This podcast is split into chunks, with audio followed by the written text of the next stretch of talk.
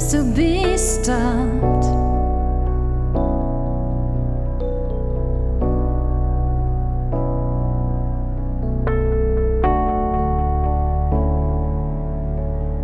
Streets empty.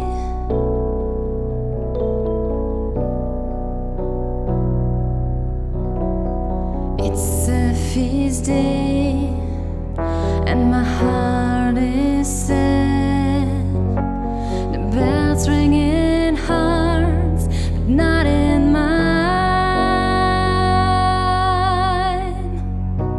I know that we must be patient,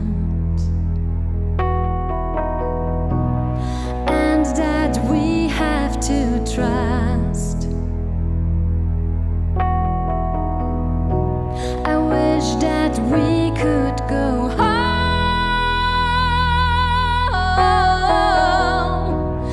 Everything becomes as before.